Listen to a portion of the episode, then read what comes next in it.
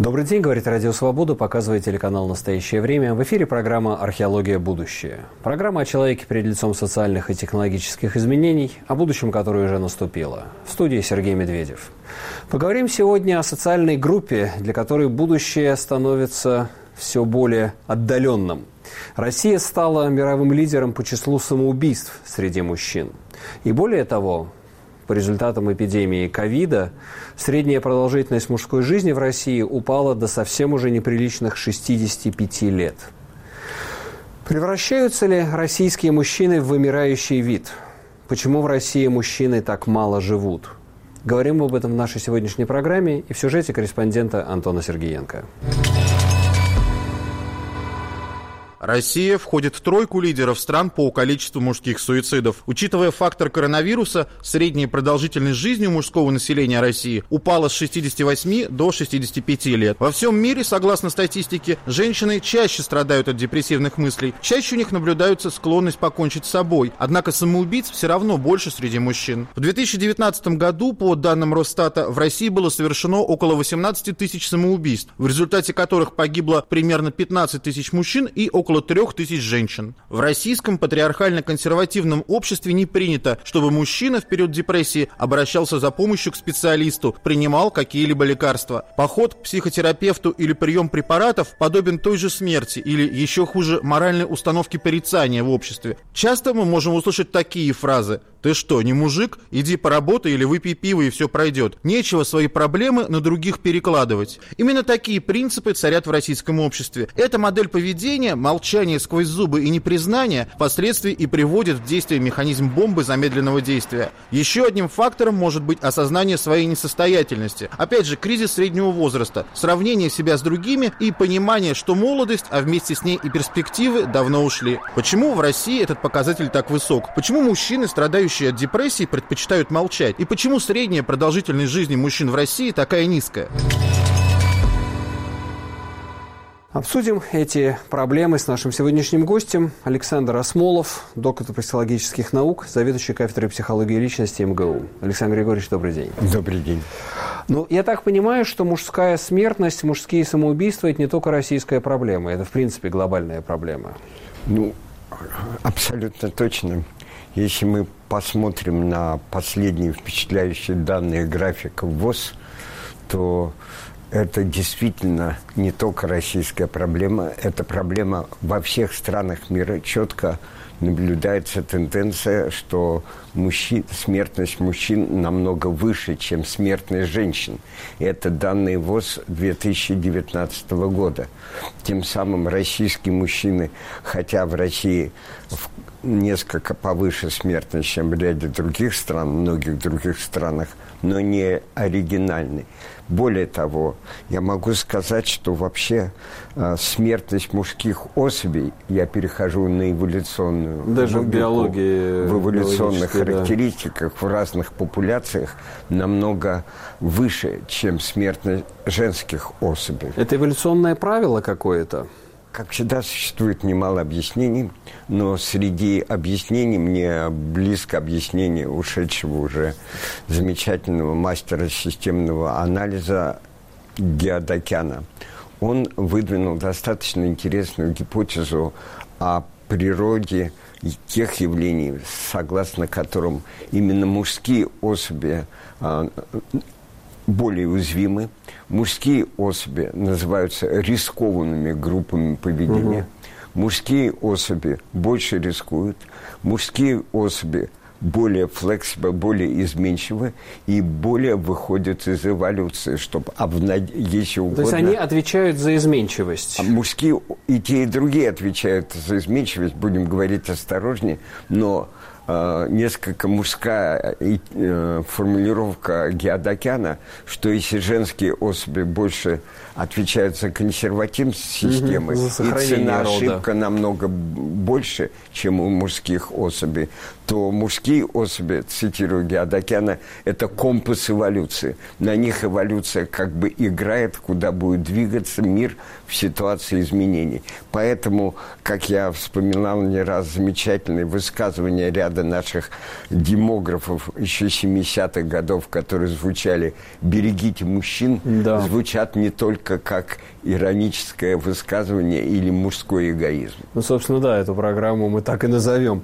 а, «Берегите мужчин». То есть мужчина – это некий… А, женщина отвечает за консервацию и сохранение рода, а мужчина – это творческий поиск, а, перебор, и этим же объясняется, видимо, и, так сказать, более вариативное сексуальное поведение мужчин, да, перебор партнеров, партнерш и большая склонность, так сказать, к переменчивости, чем женская. Абсолютно точно мужские особи, извините, я избегаю термин мужчина, потому да. что мы говорим с вами в эволюционно-историческом контексте. Мужские особи действительно по всем этим параметрам выходят как изменчивое начало, рискованное поведение, а тем самым, кто рискует и делает больше ошибок, и тем самым более обновляет генетический фонд – Угу. Вот. И быстрее, более быстрая э, смертность мужчин. И Но здесь далее. речь идет о неком сознательном выборе. А вот, скажем, если посмотреть по итогам ковида, а, эпидемии вирус сильнее тоже бьет по мужчинам. Две трети, две трети жертв э, ковида мужчины, две трети в блоках интенсивной терапии, две трети смертности и гораздо больше, говорят врачи, сопутствующих заболеваний после ковидных у мужчин. Ситуация заключается в том, что ломкость мужчин, конечно, имеет мужских особей эволюционные корни, но мы имеем э, с человеком, как говорили некоторые психологи, как социально-генетическим существом. Ну да. И в этом контексте могу сказать следующее. А, в ситуации ковида главное проявление – это схлопывание перспектив. И это схлопывание mm-hmm. перспектив будущего, оно проявляется у, и у мужчин, и у женщин. Но схлопывание перспектив у мужчин, которые так или иначе являются хранителями семьи, так или иначе переживают э, падение, резко падение своего статуса, уменьшение возможностей. Это наибо... Они оказываются больше мишенью в этих ситуациях. Mm-hmm. И если э, представители замечательного пола, им тоже тяжело, им тоже адски трудно. Но ответственность в буквальном смысле за то, что на ней лежит ответственность, на них за семью. И вот эта стабилизирующая формула в эволюционирующих системах больше. Поэтому мы имеем э, те ситуации, когда мужчины больше, э, у них более, на них влияет схлопывание перспектив, ну, да, и они интерес... предпочитают уйти из жизни, чем решать проблему другими способами. То есть, видимо, это повторяется в разных ситуациях кризисов, и, скажем, финансовый экономический кризис там 30-х годов и в мировой, да, там 90-е годы в России. То есть каждый раз в периоды кризиса мужчина оказывается более уязвим, и женщина более устойчива. Это не только в России, во всем мире. Вспомните любые классические произведения. Даже вспомните произведение замечательного Джека Лондона, Мартин Иден, mm-hmm. «Феномен смерти на гребне успеха». То есть мы имеем целый ряд ситуаций, когда в совершенно разных странах, и если мы провели с вами кросс-культурный анализ, то увидели а, способы выхода из жизни могут быть разные. Но то, что именно кризис более бьет по мужчинам в разных странах мира, в том числе в России, и меньше бьет по, и по мужчинам, и э, женщинам, например, в Турции, они в этой шкале. И у, в Турции mm-hmm. и у женщин, и мужчин намного меньше суицидальное поведение. Ага. Они в самом, на другой экстремальной точке шкалы. Интересно, а почему? Близки, Это как-то связано нам... с э, исламской культурой, с я думаю, что мы действительно имеем совершенно разные культурные матрицы, да. но если мы прямо говорили только об исламской культуре, я всегда боюсь простых решений. Мы имеем ряд стран, где есть исламская культура, mm. в том числе такие страны, как Индия, где которые опережают и по смертности женщин другие страны, обращаю ваше внимание. Также по смертности женщин чемпионом является Южная Корея. Да, в Индии много женских самоубийств, ну уж не то, что как в прошлые века, когда женщина вообще кончала с собой, восходя на костер мужа, на погребальный костер мужа.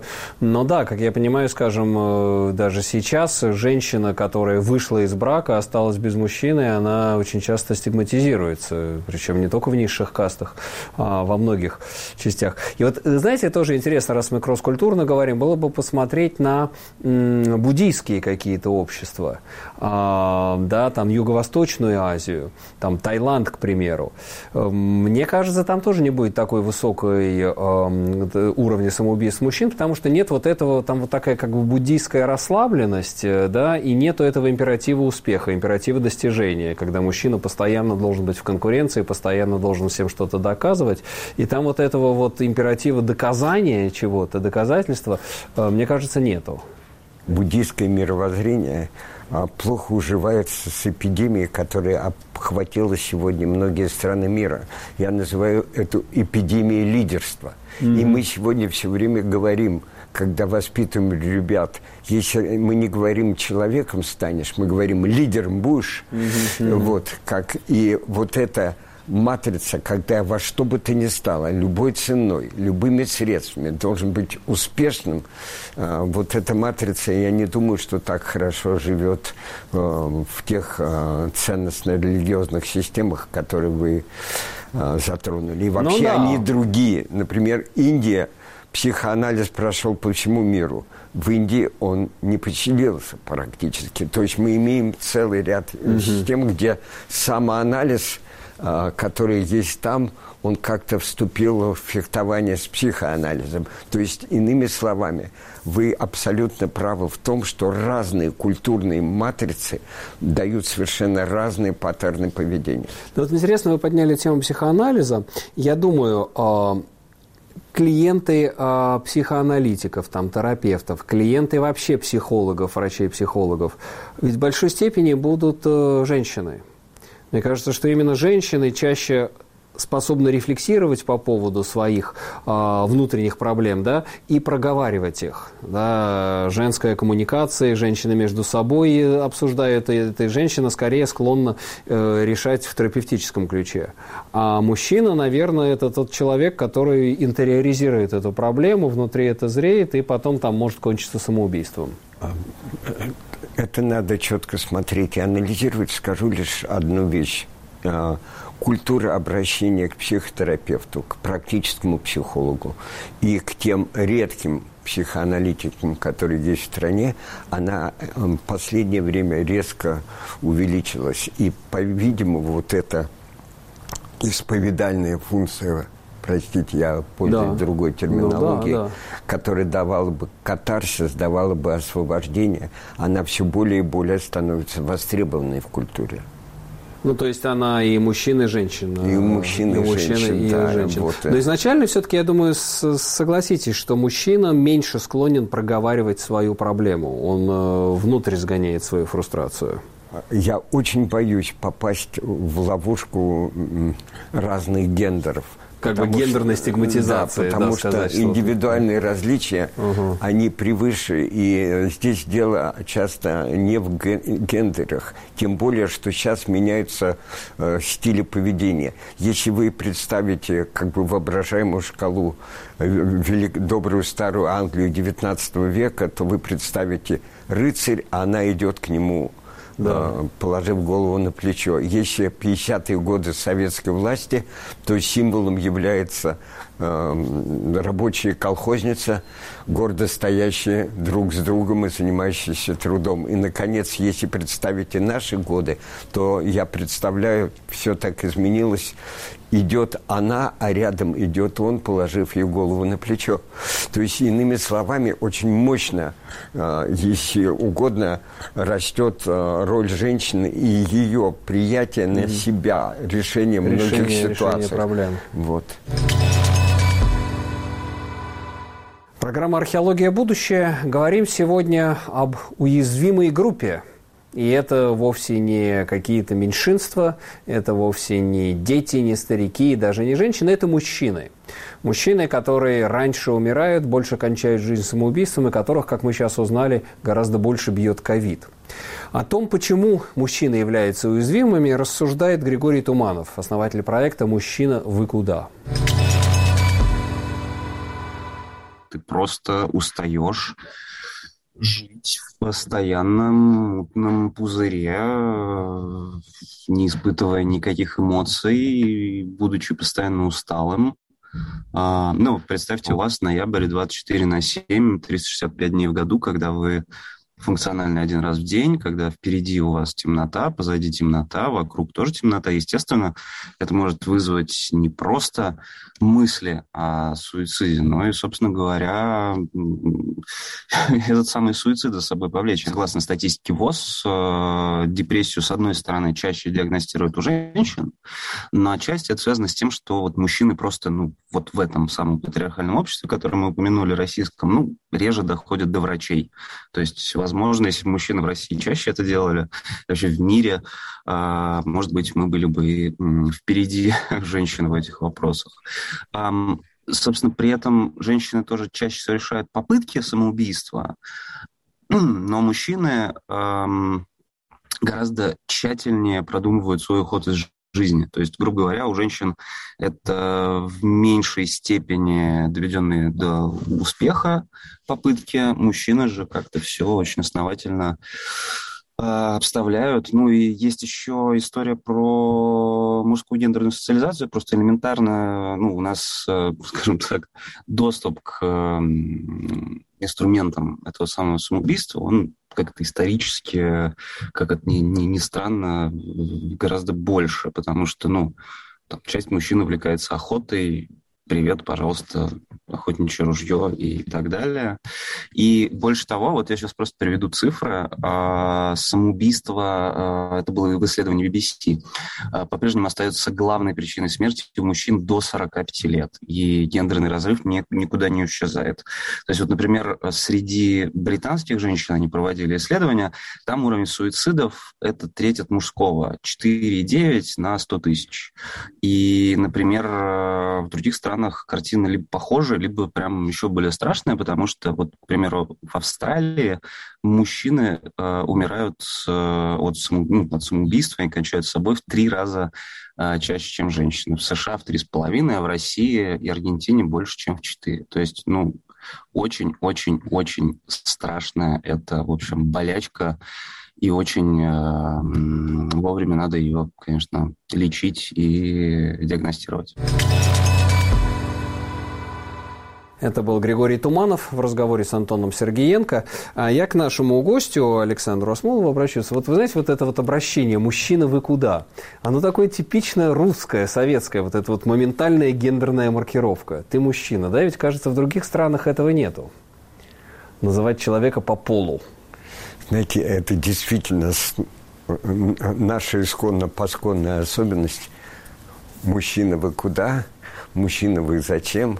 Ну, немножко это коррелирует с более общей, опять же, надгендерной особенностью. Замечательное высказывание «вас тут не стояло», вот и так далее. То есть это... Ну, Россия же, я хочу вот что спросить, все-таки по-прежнему является очень сильно гендерно маркированным обществом. И когда вот ты должен быть мальчиком, ты должен быть мужчиной, вот это вот императив долженствования, да, я вспоминаю, например, эпизод, который меня почему-то очень глубоко резанул по сердцу, это было лет пять назад, может быть, меньше. Э, это было э, на Кавказе, в Ингушетии, э, там Евкуров, Юнусбек Евкуров, и вот он с мальчиком каким-то там, с детьми общался, и мальчик был в шапке с помпоном. И он к нему подошел, все начали смеяться, какой мальчик носит помпон, ты мужчина как ты можешь носить это? И он берет нож, ему там дают еж, он отрезает этому мальчику помпон. А, такая прям символическая кастрация практически, ну не кастрация, как сказать, маскулинизация. Ну, да, насильственная, да, да, маскулинизация. Мальчик весь в слезах, все вокруг смеются, аплодируют. Вот такое, вот это вот, ну хорошо, в Кавка, на Кавказе это утрировано, а, но вот это вот императив того, что ты должен быть мужиком, само понятие мужик – Вспоминаю на это следующие слова мужиков-то лишь, всего мужиков-то лишь два человека, отец мой и я. Да. Вот, и в этом замечательном стихотворении мужику, обратите внимание, пять лет. Да, мужичок с ноготок, да. Мужичок с ноготок. Вместе с тем мужик, и в данном случае а, связано жестко с тем, принятие ответственности и взрослой роли на себя не, в общем, достаточно независимо, автономно даже от возрастного поведения. Поэтому то, что есть своего рода ценностный императив, раз ты мужчина, значит, ты обязан, это, да, историко сложившаяся культурная роль, которая идет через века. А, вообще в России, мне кажется, остаются очень сильные гендерные стереотипы вот в рекламе. Машина для девочек, машина для мальчиков. Это мужская машина. А вот, скажем, как, я не знаю, там маленький Peugeot или там Citroën маленький, это машина для девочки. Или там даже вот сейчас и мини, там какие-нибудь э, машины. Как раз сейчас в культуре, при том, что вы правы, и достаточно пробивающая через культуру тенденция, когда реклама ориентируется на разные гендерные роли, вместе с тем мы имеем микс – мы имеем сегодня смешение ролей, и мы имеем, если угодно, все большие варианты, э, как э, одежда для всех, мужская mm-hmm. женщина, женская одежда, как бы не имеющая знака гендерного, так и имеем смешение рекламы. То есть идет размывание этих вещей, и эта историко-эволюционная тенденция все более и более проявляется. Мы идем к некому усредненному отношению, общему отношению к разному гендеру. И женщины и мужчины будут как бы равноправные во всем в обществе. Эта тенденция одна из эволюционных перспектив. Вы абсолютно правы. Мы все больше сталкиваемся с тем, что как бы не было э, носительницы социальной женской роли трудно пройти во власть как бы не было, э, пробиться через стигматизацию. Вместе с тем все более и более, как я уже приводил в своем своего рода нежном примере, э, все более и более, э, скажу парадоксальную вещь, может быть, безграмотную, мускулинность женщины возрастает. Маскулинность женщины. Ну, и с другой стороны, есть феминизация мужчины, да, метросексуальность появляется и в одежде там. Но все-таки, скажем, остаются некие а, большие достаточно зоны неравенства, я даже не знаю, как, э, надо ли их исправлять. Скажем, мужчина служит в армии, мужчине, так сказать, гораздо большие а, сроки в тюрьме даются за сопоставимые преступления. Только мужчина может получить пожизненное заключение или, так сказать, попасть на строгий режим. То есть а, вот такая военно-пенитенциарная функция государства в отношении мужчин по-прежнему основана на насилии. Знаете, это очень коррелирует с тем, что мы говорили в начале нашего общения.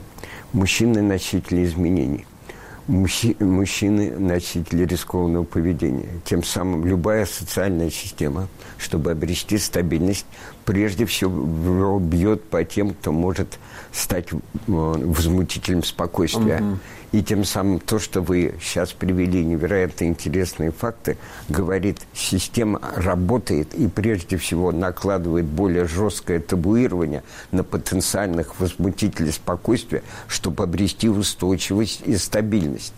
Ну да, то есть мужчина не только как бы э, ищет риска, но и создает риски для, ну, для общества. И, соответственно, мужчина общество его ограничивает. рисков, да. Вот это, в смысле он конструирует риски, и это абсолютно правильно. Еще раз я говорю, все наши рассуждения а, всегда надо смотреть через эволюционную историческую оптику и анализировать именно в этом контексте.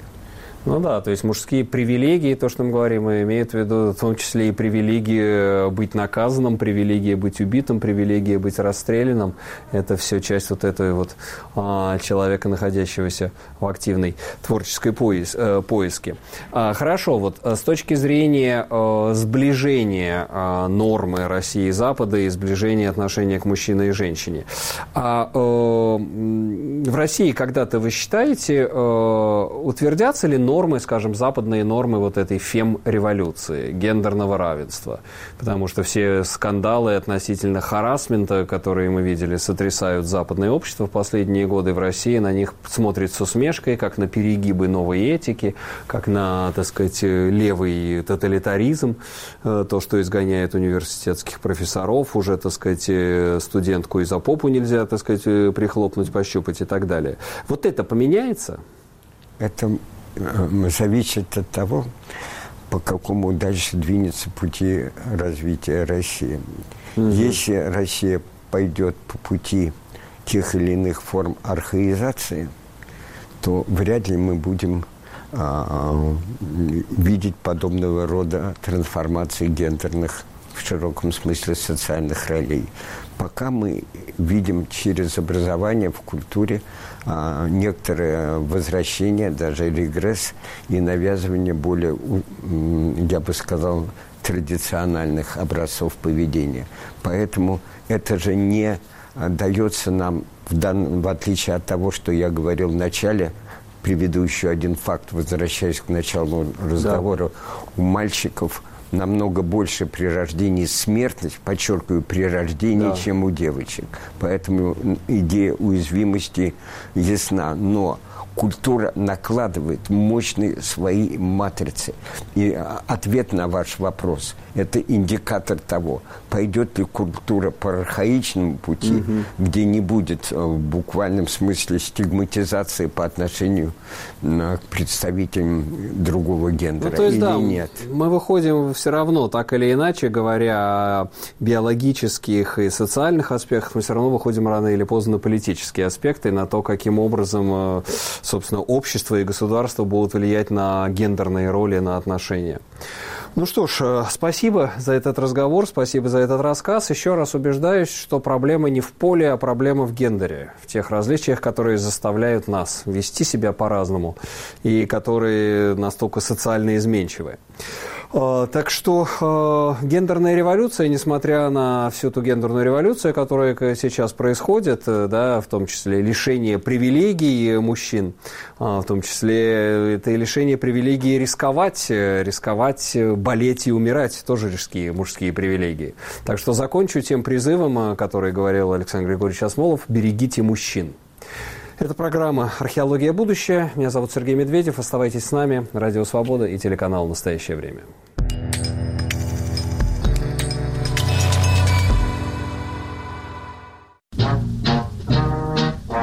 Привет, это Владимир Абаринов и мой подкаст «Обратный адрес» о русских американцах и американских русских, о том, что они создали и чего добились благодаря или вопреки судьбе. Я не могу принадлежать ни к одной культуре полностью, ни к другой. Подкаст о культуре, которая не знает границ, но всегда помнит свой обратный адрес.